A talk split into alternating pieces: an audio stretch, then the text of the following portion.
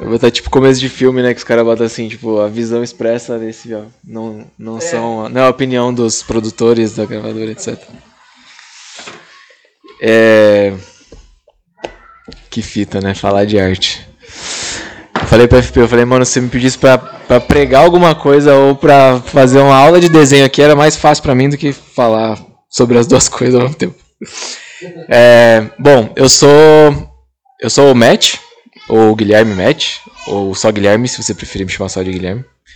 É, eu sou ilustrador e sou quadrinista, então eu não vou vir aqui falar sobre arte, tipo, só de forma teórica, assim, mas eu vou falar como artista.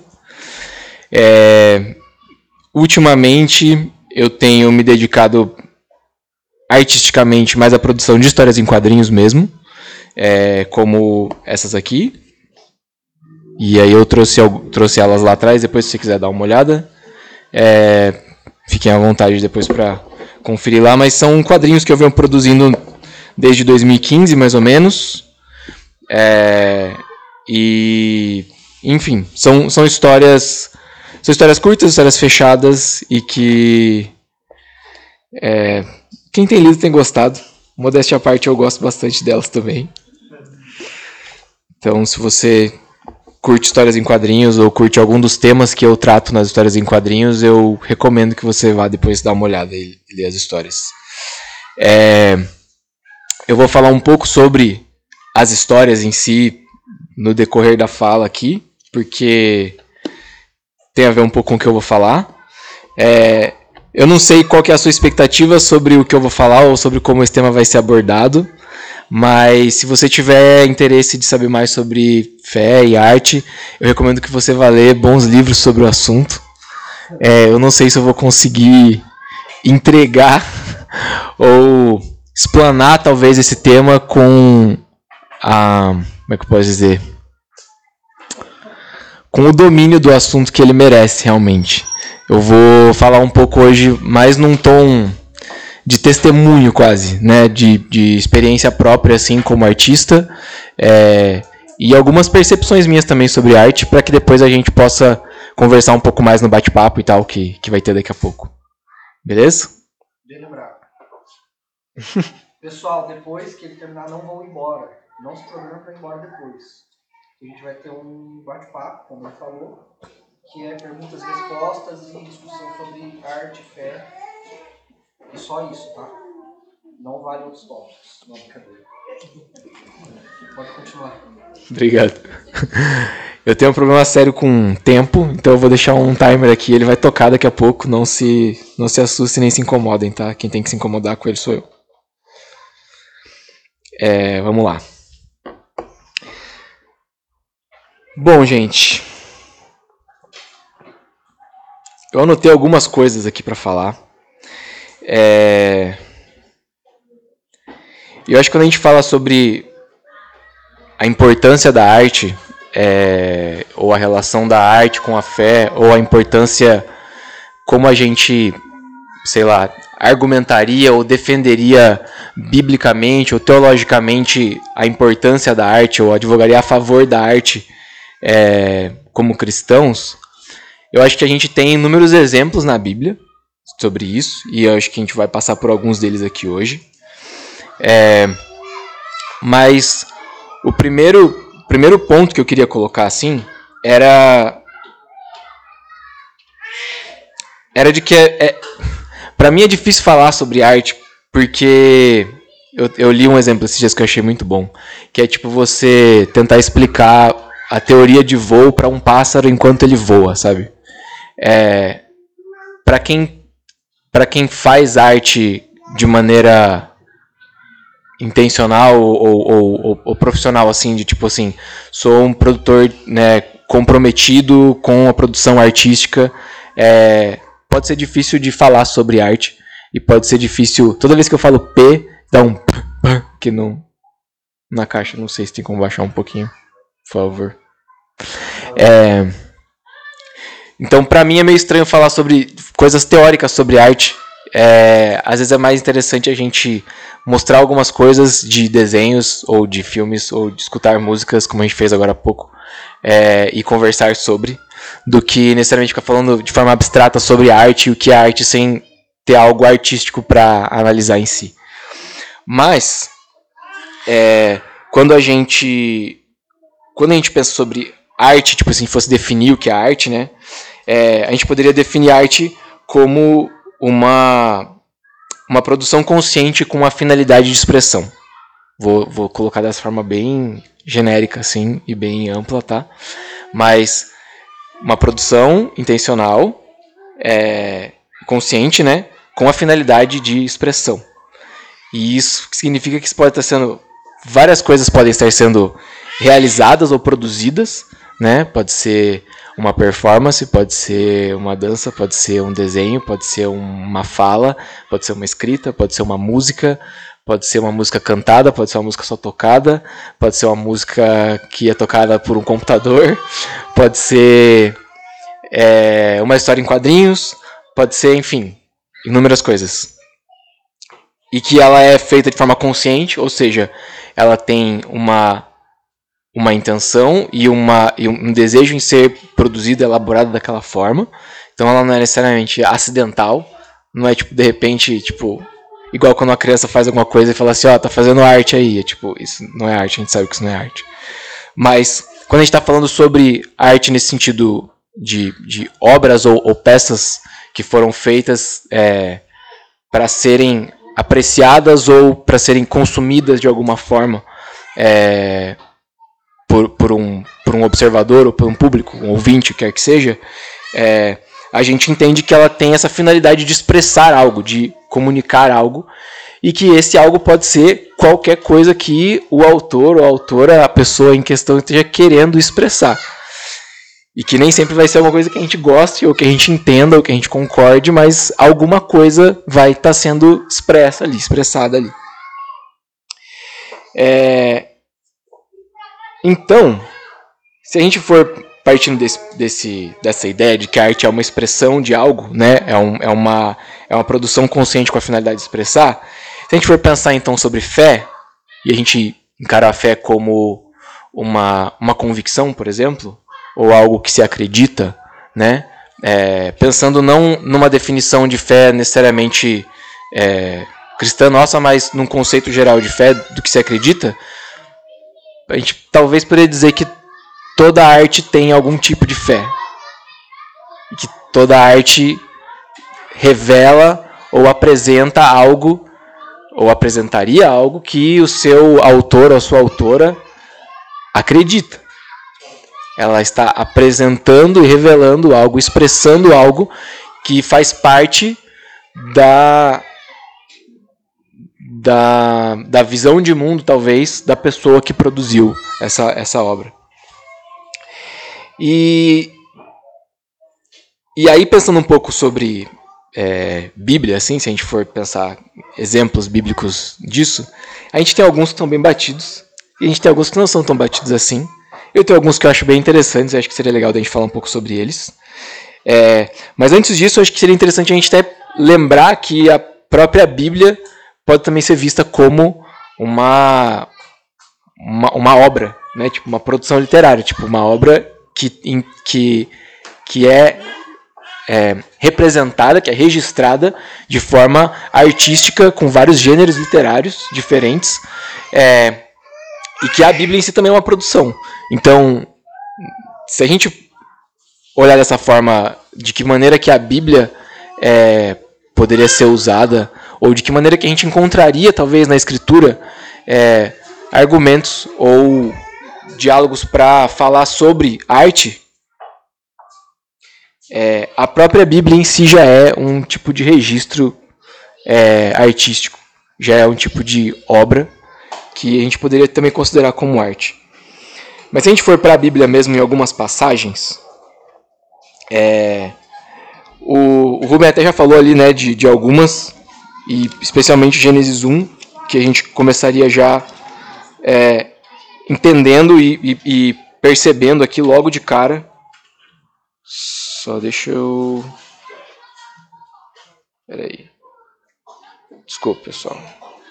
Vou tirar essas notificações aqui, senão eu vou ficar maluco. É, Gênesis começa dizendo que Deus cria coisas. E, e quando a gente quando a gente pensa é, nessa ideia né, de Deus criando coisas, é, a gente percebe que muito, muito do que o Senhor nos, nos, nos cria para fazer também tem a ver com isso, com criar e com produzir coisas, com elaborar coisas, com desenvolver coisas, com é, construir coisas. E E pensando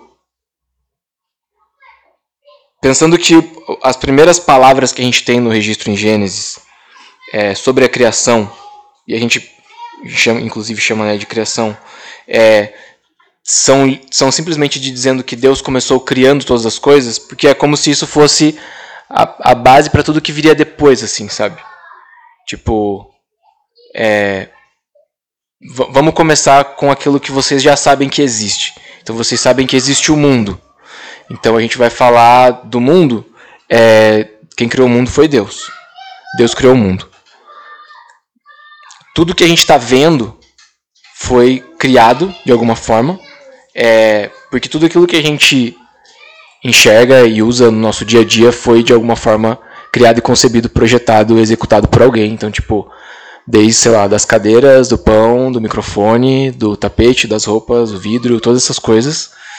É, mas eu acho que a ideia de apresentar Deus como um Deus criador, que tem a ver com, com o que o Rubem falou, tipo, ele já ele já coloca pra gente uma uma coloca a gente numa, numa noção assim de que tipo como é que eu posso colocar isso? De que de que por mais que a gente possa produzir coisas nossas, de que por mais que a gente esteja criando coisas nossas, é, tudo isso sempre está sendo feito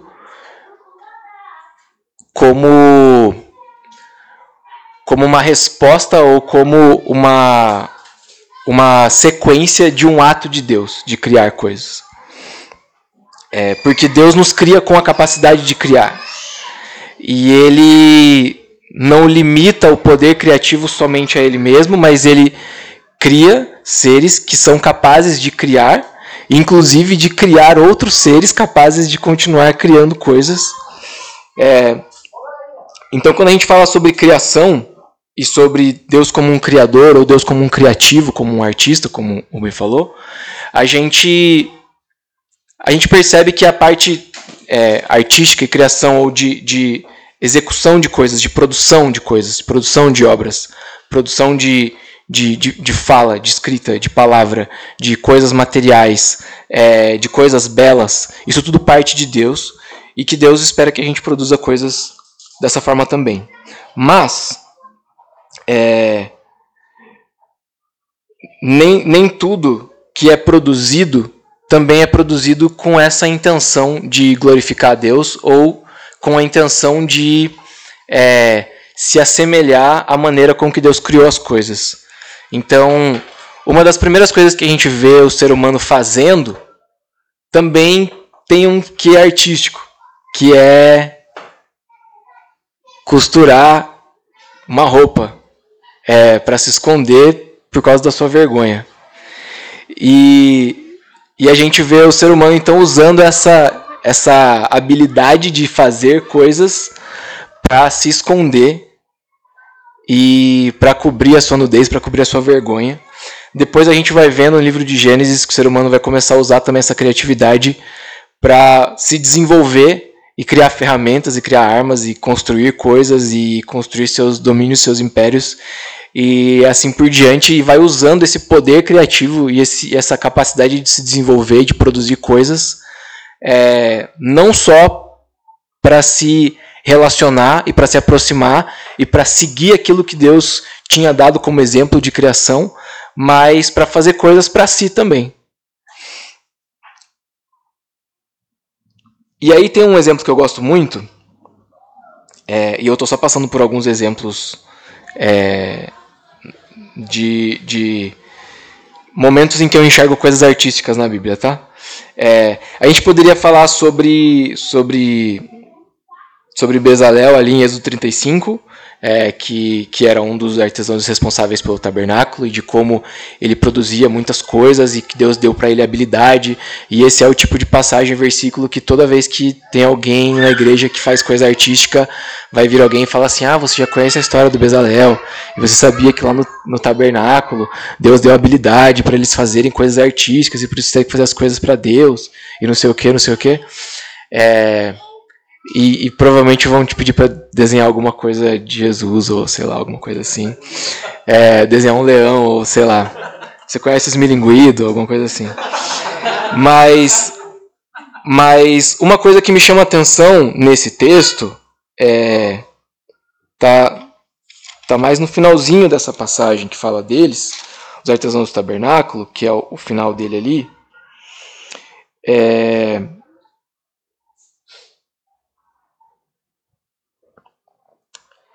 que é aqui, quer ver? Hum. Diz aqui no versículo, em Êxodo 35, versículo 30. Eu vou ler a passagem inteira só para a gente ter contexto, para não ficar solto isso aqui. Disse então Moisés aos israelitas: O Senhor escolheu Bezalel, filho de Uri, neto de Ur, da tribo de Judá, e o encheu do Espírito de Deus, dando-lhe destreza habilidade, plena capacidade artística para desenhar e executar trabalhos em ouro, prata, bronze, para talhar, lapidar pedras, entalhar madeira para todo tipo de obra artesanal. Interessante, né? Então, tipo assim, ó, tem habilidade para lidar, tipo assim, com todos os tipos de materiais, para fazer todos os tipos de execução artística possíveis que você pode imaginar. Pedra, papel, tesouro, o cara faz tudo, tipo, zica. Só que aí, no no versículo 34, ele diz assim: E concedeu tanto a ele como a Oliabe, filho de Aizamaque, da tribo de Dan, a habilidade de ensinar os outros. E a todos esses deu capacidade para realizar todo tipo de obra, como artesãos, projetistas, bordadores e linho fino, e fio de tecido azul, roxo e vermelho, e como tecelões. Fio preto eles não faziam. Eram capazes de projetar e executar qualquer trabalho artesanal. É, é curioso, tipo, como ele detalha algumas coisas assim. E mas é, mas é interessante pensar que Deus deu para eles a habilidade de ensinar. E é interessante a gente pensar no artista como alguém que ensina coisas. É interessante pensar no artista como alguém que recebe de Deus uma habilidade diferente, distinta de comunicar coisas, de ensinar coisas, de explicar coisas, de falar coisas de um jeito que outras pessoas não falariam e não fariam, não expressariam. É, curiosamente ou não, as pessoas que estavam sendo ensinadas por eles também se tornavam artistas. Primeiro timer. Também se tornavam artistas.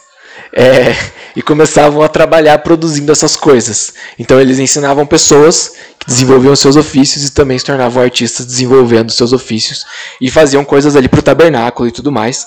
Mas a primeira, a primeira coisa aqui é isso, tipo, Deus, Deus é um criador, Deus é criativo, Deus é um artista e ele também dá habilidades para que os artistas produzam coisas, criem coisas, mas também ensinem. Que está sendo bem difícil para mim agora. É, uma outra passagem que eu gostaria de a gente. Apesar de que acho que ninguém está com a Bíblia aí, né? Mas tudo bem. É, segundo Samuel 12, mas eu tô lendo, pessoal, não tem problema. Eu sei ler, vamos, vamos comigo aqui. Segundo Samuel 12, é, é uma outra passagem que eu gosto muito também. Versículo 1 ao versículo 7. É, a história do, do adultério de Davi é bem famosa e que depois ele vai lá e pô, manda ele, ele, ele comete adultério com, com Batseba e aí ele depois vai lá e, e conspira para matar o marido dela. Essa história é bem conhecida. Mas depois disso, tem um momento em que o profeta Natan vai falar com Davi. E, e eu acho curioso como a gente também percebe percebe um, um, um que é artístico nos profetas. É, diz assim: O Senhor enviou, a partir do versículo 1, capítulo 12, segundo Samuel. O Senhor enviou a Davi o profeta Natã. Ao chegar ele, ao chegar, ao chegar ele disse a Davi: Dois homens viviam numa cidade. Um era rico e o outro era pobre. O rico possuía muitas ovelhas e bois, mas o pobre nada tinha, senão uma cordeirinha que havia comprado. Ele a criou e ela cresceu com ele e com seus filhos. Ela comia junto dele, bebia do seu copo e até dormia nos seus braços. Era como uma filha para ele. Certo dia, um viajante chegou à casa do rico e esse não quis pegar uma de suas próprias ovelhas ou de seus bois para preparar uma refeição. Em vez disso, preparou para o visitante a cordeira que pertencia ao homem pobre. Então Davi encheu-se de ira contra o homem e disse a Natã: Juro pelo nome do Senhor que, que o homem que fez isso merece a morte. Eu vou parar um pouco aqui só para começar uma coisa. No começo, é, é interessante porque Natan começa a contar para Davi como se fosse uma história. Ele tipo não tá falando assim. Sabe o que eu vi semana passada? Eu tava lá, tinha um cara rico, um cara pobre, e aconteceu assim, assim, assim, assim. Tipo, ele começa a contar como se fosse, sei lá, uma, uma parábola mesmo. Mas Davi, ele fica tão. Não sei, ele me parece no texto, tão envolvido com a história e tão indignado com o negócio que ele, tipo assim, ele dá uma sentença para um personagem que ele nem sabe se é real. É tipo você tá assistindo um filme e fala assim: alguém tem que matar esse Darth Vader aí. É tipo. Então, é, é uma história, cara, calma. Sabe? Mas o fato dele ter respondido dessa forma, para mim, mostra o poder de uma história bem contada. É... E também, lógico, porque No versículo 6 ele continua: Deverá pagar quatro vezes o preço da cordeira por quanto agiu sem misericórdia. E aí, versículo 7, Natan diz: Você é esse homem, disse Natan a Davi. Então, tipo, é, a lição vem logo depois, né? Mas ela só faz sentido porque Davi comprou a história. Davi entendeu a mensagem que Natan estava contando através de uma história. Essa repreensão da parte do Senhor veio através de uma história que não era real. Não tinha uma ovelha e um cara rico e um cara pobre e não mataram essa ovelhinha. Ele estava usando isso como metáfora para falar de uma situação real que tinha acontecido, mas a história em si não era real, era uma ficção. É, mas uma ficção muito bem aplicada nesse sentido. E ela só é bem aplicada porque o cara que estava ouvindo a história, ele comprou a ideia da história. Ele estava engajado na história, ele estava interessado na história. Ele quis saber o que ia acontecer e ele ficou tão indignado que ele mesmo quis achar uma solução para isso. Então, a gente vê também que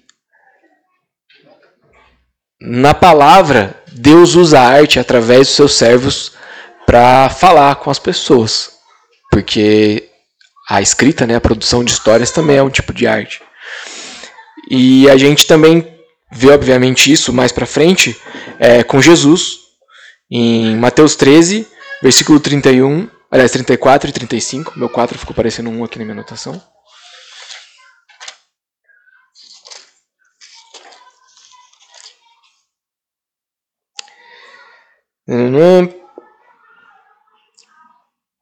Mateus 13, 34 e 35 diz assim: Jesus falou todas essas coisas à multidão por parábolas. Nada lhes dizia sem usar alguma parábola, cumprindo-se assim o que fora dito profeta, pelo profeta: Abrirei a minha boca em palavras, proclamarei coisas ocultas desde a criação do mundo.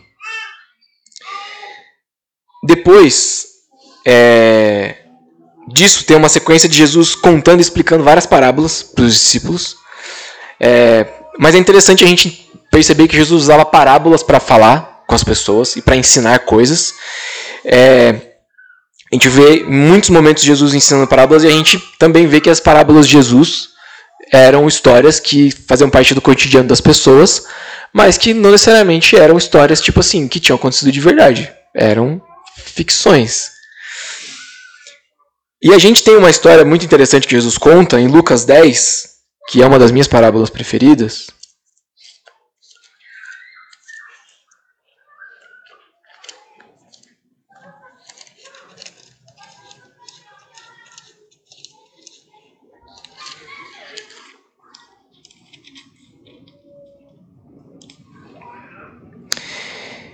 que é a parábola do samaritano.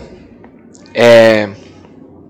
E essa parábola também é muito interessante porque tem todo um contexto de inimizade entre os judeus e os samaritanos, mas a situação aqui é a seguinte: é, um, um mestre da lei vem e tentando pôr Jesus à prova, faz uma pergunta para ele, dizendo o que eu preciso fazer para herdar a vida eterna.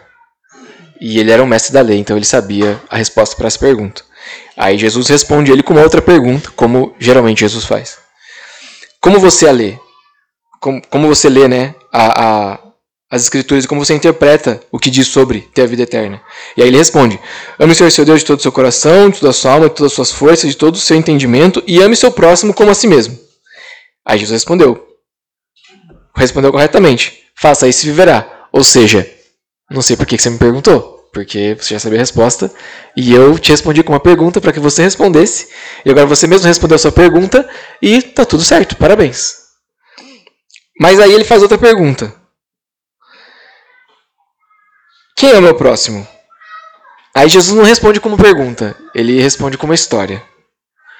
E aí ele conta a história do samaritano, que na verdade é a história de um homem que estava indo de Jerusalém para Jericó, e ele é assaltado, ele é atacado, ele fica machucado lá na estrada e passam várias pessoas, ninguém ajuda e passa um samaritano e ajuda o cara.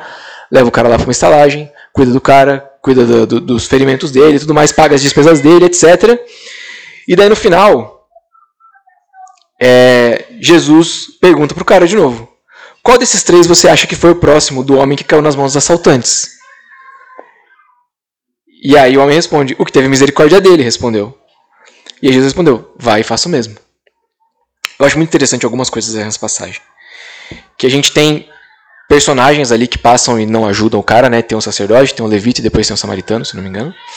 É... E teoricamente os dois primeiros seriam judeus que poderiam ter ajudado um, um compatriota judeu, mas não ajudaram. Mas o cara que vem e ajuda é o samaritano, que é o estrangeiro que ninguém gostava. Só que aí, é, a pergunta do cara era quem é o meu próximo? E aí Jesus pergunta para ele no final quem é o próximo? E parece que ele não tem nem coragem de dizer que é o samaritano. Porque ele não fala o samaritano. Ele só fala aquele que ajudou. Mas é muito curioso essa resposta dele porque mostra que ele entendeu. É, mostra que ele ainda estava indignado com os samaritanos. Mas mostra que ele entendeu o que Jesus estava ensinando na história. E mostra e mostra que Jesus respondeu a pergunta dele, conseguiu fazê-lo entender quem era o próximo que ele estava perguntando. É...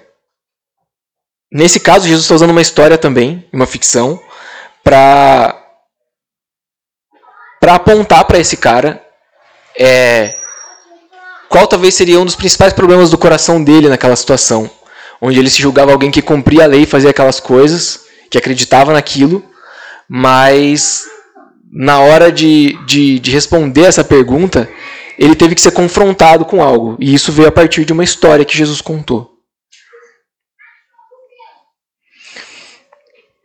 Quando a gente pensa é, nessa ideia de, de e é, e é mais fácil a gente falar sobre histórias na Bíblia do que coisas visuais, que seria a minha especialidade, porque a Bíblia é um livro de palavras escritas. então, é, não tenho muitos exemplos visuais aqui de coisas é, que a gente poderia, poderia mostrar agora de forma mais, mais objetiva, assim. Mas eu quis usar esses exemplos para a gente tentar entender um pouco, tentar entender um pouco melhor sobre como é, como a arte faz parte, e a produção de arte, e a criação de coisas, faz parte da nossa vida e do nosso dia a dia muito mais do que a gente imagina ou percebe muitas vezes. É... E também, num outro momento, perceber como é, Deus e, consequentemente, Jesus também, como Deus, mas Jesus como homem, como mestre, usou de criatividade e de obras fictícias, de obra produzida para de histórias criadas para comunicar e para tocar o coração das pessoas, trazer transformação. Então se a gente entende isso, né, que que essa que essa ideia de, de que Deus também se expressa, é, de que Jesus se comunica através de histórias e através de arte, digamos assim. E a gente entende que nós, como criação de Deus e feitos a sua imagem e semelhança, como o me comentou, a gente também está produzindo coisas é, que Deus nos fez seres criativos e que a nossa expressão ela revela a nossa fé, revela aquilo que a gente crê, que a expressão sempre revela aquilo que o artista crê, a fé do artista, é, e que nem todos os artistas creem como nós cremos, ou nem todos os artistas creem em Jesus como Salvador, ou que nem todos os artistas creem que existe salvação e redenção, a gente começa a entender por que, que muitas obras artísticas nos perturbam tanto, nos incomodam tanto. Ou por que obras artísticas nos provocam em coisas. E eu não estou falando nos provocam nós como tipo nós igreja não gostamos de algumas obras de arte. Estou falando nós como pessoas, como ser, ser humano e pessoas até não cristãs se incomodam porque a arte também tem esse objetivo de provocar coisas porque ela está ela tá expressando coisas. E muitas vezes o que ela está expressando pode ser algo agradável e, e, sei lá, tipo, amor e esperança e amizade e tudo mais, como pode ser também desespero e tristeza e sofrimento, é, e enfim, ela está expressando coisas que esses artistas pensam, sentem, elaboram, acreditam. Então, dito tudo isso, é, eu falo agora bastante como percepção minha enquanto artista, sei lá, nascido criado na igreja desde, desde sempre, é, e de como eu, como artista, fui abordado muitas vezes por cristãos, de como eu, como artista, fui direcionado muitas vezes por cristãos, e de como a igreja, de maneira geral, é, não só as igrejas onde eu congreguei na minha vida, como igrejas que eu visitei, ou enfim, que eu conheço, é, lidaram com o fato de saberem que eu sou artista. Tá? É, Para mim, em, alguns, em algum momento, houve uma. uma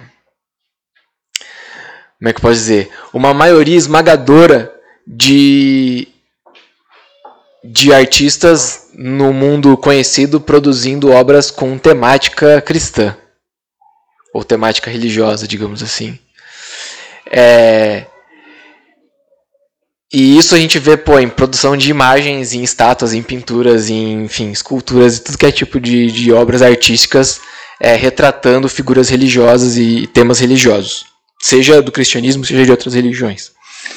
É, nós, como, como evangélicos, a gente tem um certo distanciamento de muitas dessas obras, porque por um bom tempo também a igreja, eu vejo agora um movimento meio de resgate, assim, de retorno a isso, é, mas por muito tempo a igreja distanciou seus templos e diferenciou sua liturgia e suas práticas é, da igreja católica principalmente, segundo timer, é, da igreja católica principalmente, é, com a ausência de elementos artísticos no sentido de pinturas, esculturas, obras que representem de alguma forma. É, eu sou vitrinista num podcast de teologia, que é o Bibotalk, é, faz, sei lá, seis anos já. É, toda semana a gente está fazendo um desenho para ilustrar um tema de teologia lá do podcast. E várias vezes, várias vezes que a gente está desenhando alguma vitrine que a gente desenha ou Jesus, ou vai falar de alguma coisa do Espírito Santo, a gente desenha uma pomba, ou faz um fogo de alguma coisa, vem alguém lá comentar, tipo assim, quebra do terceiro mandamento. Não deveria estar representando Deus, porque você não deve fazer imagem, porque você não deve, não sei o que lá. E é muito louco pensar que tem gente que ainda, tipo, encara as coisas dessa forma, sabe? É... Porque, porque isso, isso para mim, é resultado de, de uma ideia de distanciamento, assim, de tudo que é representa, representação e de tudo que é artístico no sentido confessional da coisa, é, mas ao mesmo tempo me faz pensar em como é a relação dessa pessoa com outras obras de arte que não sejam confessionais.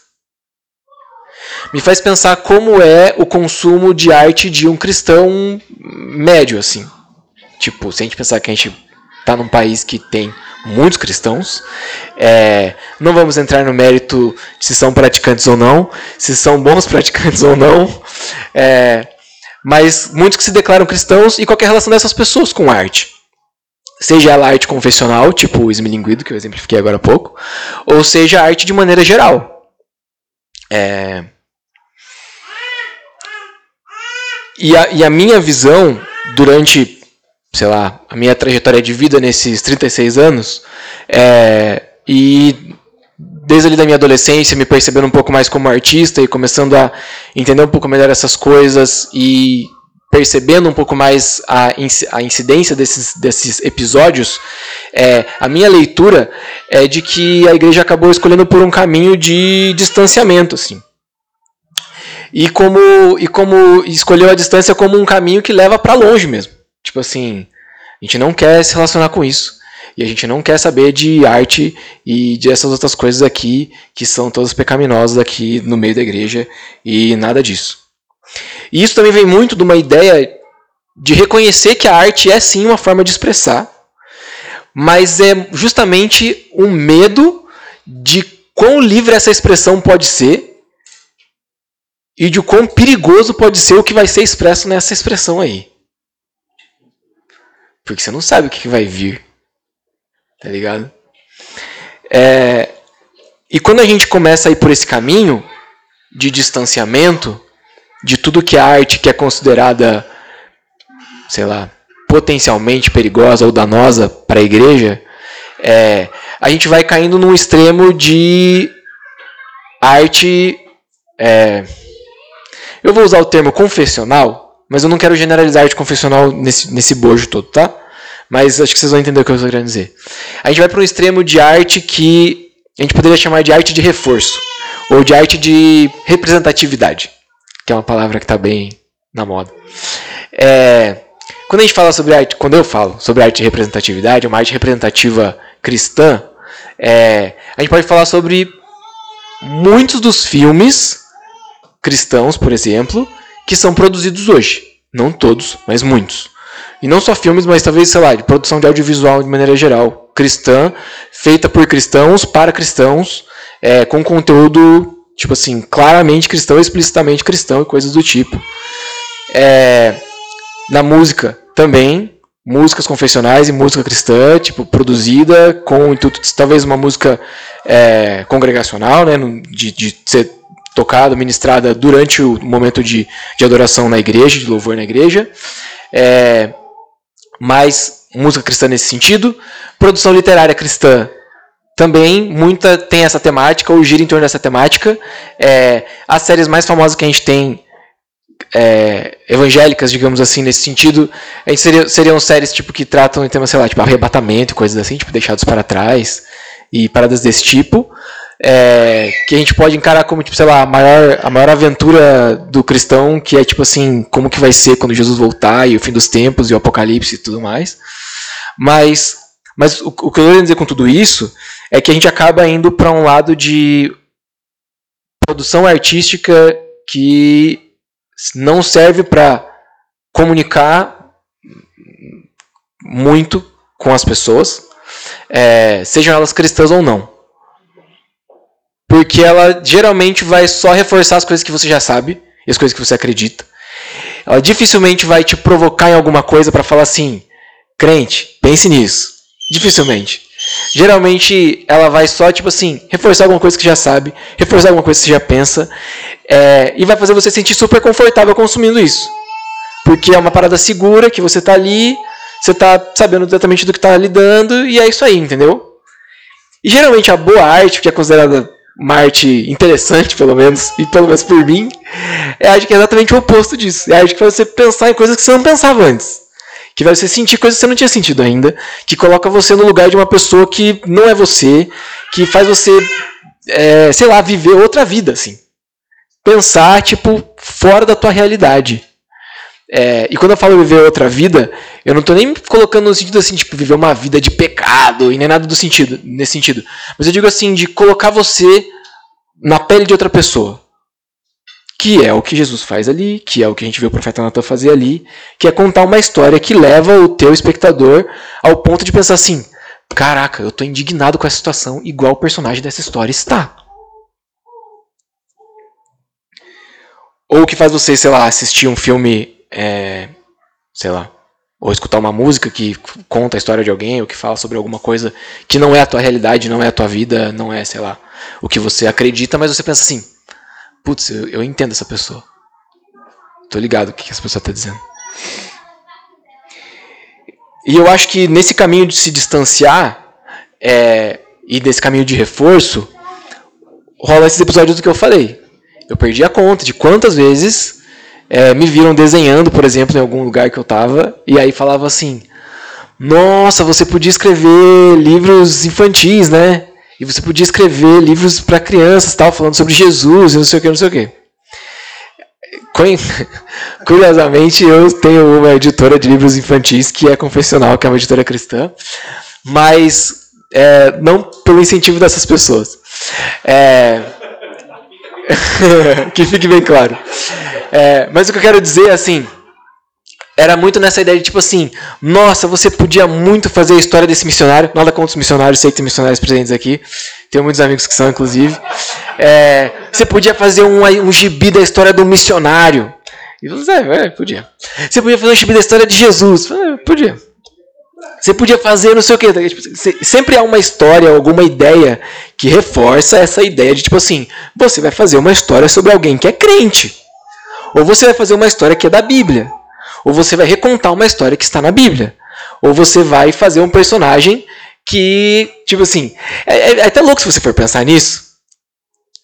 Que, que talvez o Esmilinguido seja um personagem cristão muito à frente do seu tempo e muito subversivo em algumas coisas. Que a gente nunca parou para pensar, por exemplo, a salvação da formiga. Já não pensar nisso? Tipo assim, ele é uma formiga que é crente, mano. Mas tipo. Vocês estão o que eu quero dizer, né? Tipo assim. Só que ele funciona tão bem que você não é da formiga que é. A formiga evangélica. E você se identifica com a formiga. Tá ligado? Só que assim. É, o, o ponto é que sempre volta para essa parte, tipo assim, Vamos contar histórias para os nossos. E vamos continuar contando as mesmas histórias que todo mundo já conhece. E vamos continuar dando as mesmas soluções que todo mundo já conhece, que é no final o personagem ou converte, ou aparece alguém ora por ele, ou acontece algum milagre, e daí todo mundo fica, nossa, como assim, não sei o quê. Eu não sei quantos de vocês já frequentaram a universidade, e eu não sei quantos de vocês que frequentaram a universidade já assistiram Deus não está morto. Mas assim, não é daquele jeito que acontece as coisas na universidade. É, mas essa, essa parada toda, tipo assim, de, de você sempre apresentar esses filmes como uma maneira do, do crente assistir e falar assim: olha, olha ali como Deus faz as coisas. É assim, ó. Esse é o tipo de filme que quem não é crente nunca vai ver. Nunca vai ver. Quem já é crente vai ver e vai falar assim: nossa, saí mais crente. E não serve para muito mais coisas do que isso, sabe? É, sem contar que distancia o cristão e a produção artística cristã, seja do filme que eu estou dando exemplo agora, seja de literatura, seja de quadrinhos, que é o que eu faço, seja de ilustração, de pintura, de qualquer coisa, de música, distancia você de uma de um conceito de excelência que a gente vê com alguns artistas que não são crentes é, e que eles lidam com essa questão da excelência e do, do zelo com, com uma dedicação tão grande. E um dia eu estava conversando com uns amigos crentes sobre essa parada da, da relação do cristão com a arte e com, e com essa questão da excelência, assim. É, e uma das coisas que eu reparei foi isso aqui, cara. Tipo, essa configuração aqui do lugar, isso é meio padrão de igreja. É, a gente lida com um palco o tempo inteiro. As pessoas, as pessoas normais, que não são crentes, elas, elas não estão nesse contexto todo, todo domingo. E dependendo da igreja que você tiver, não é nem difícil você subir aqui e falar alguma coisa, como eu estou fazendo agora. Deus tenha misericórdia de mim. Em algumas igrejas, se você quiser contar uma história, dar um testemunho, falar alguma coisa, cantar um playback, é só você chegar lá e subir lá, mano. Você pede ali, você entra na escala e você sobe lá e canta ali a sua música, se apresenta, agradece a oportunidade e beleza, entendeu? E eu também não estou criticando essa prática, mas eu estou tentando fazer a gente refletir um pouco sobre essa ideia de,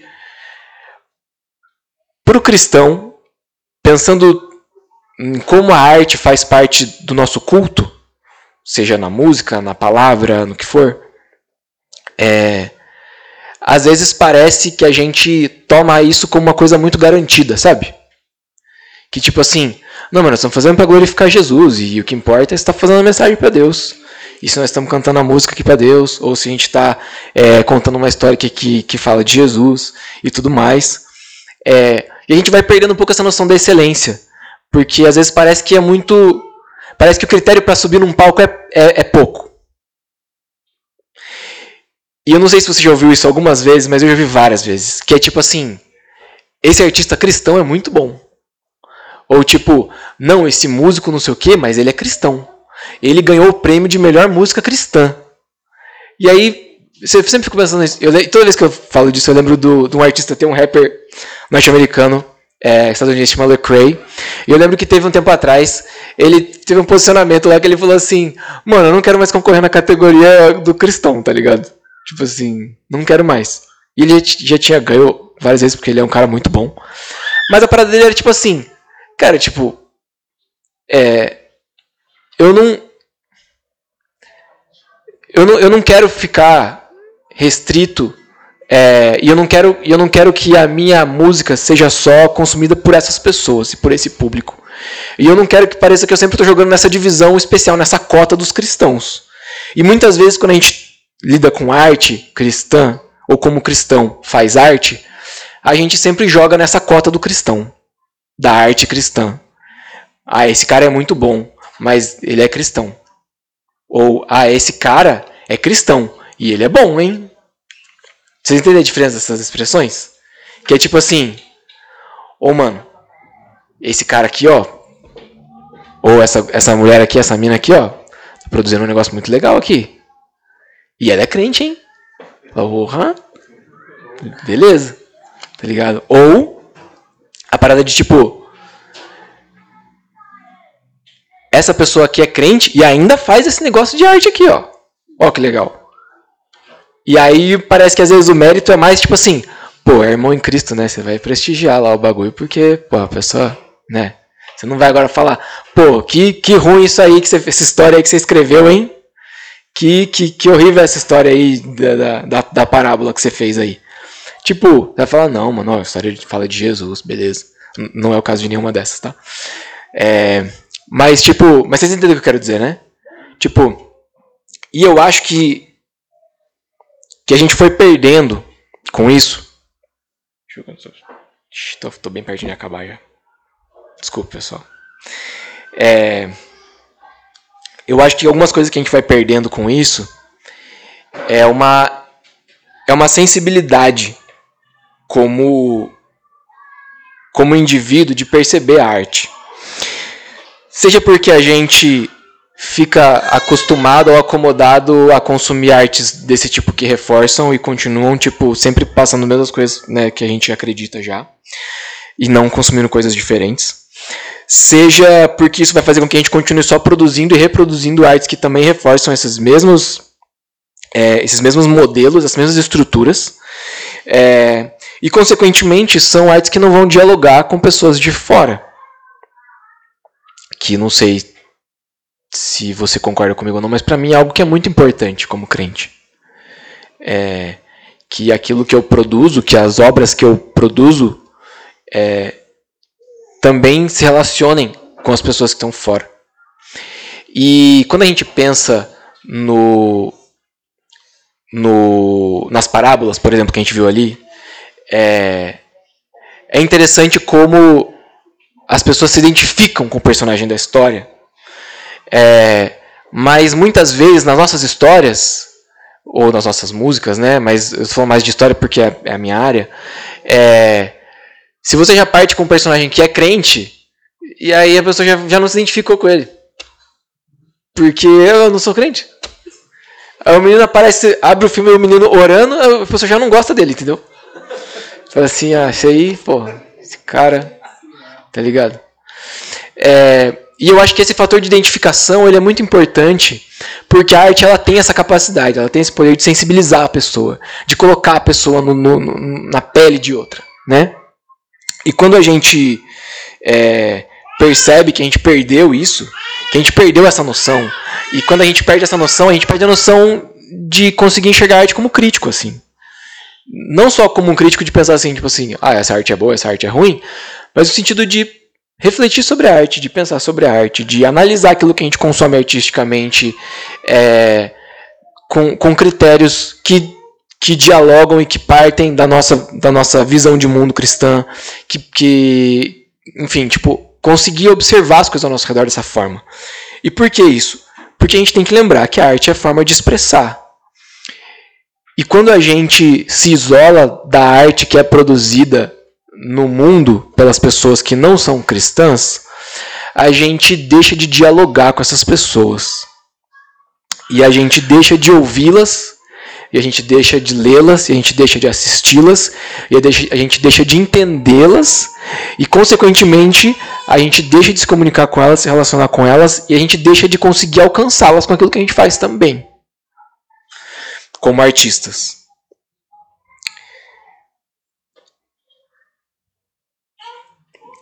A arte, ela não precisa ser sempre confessional.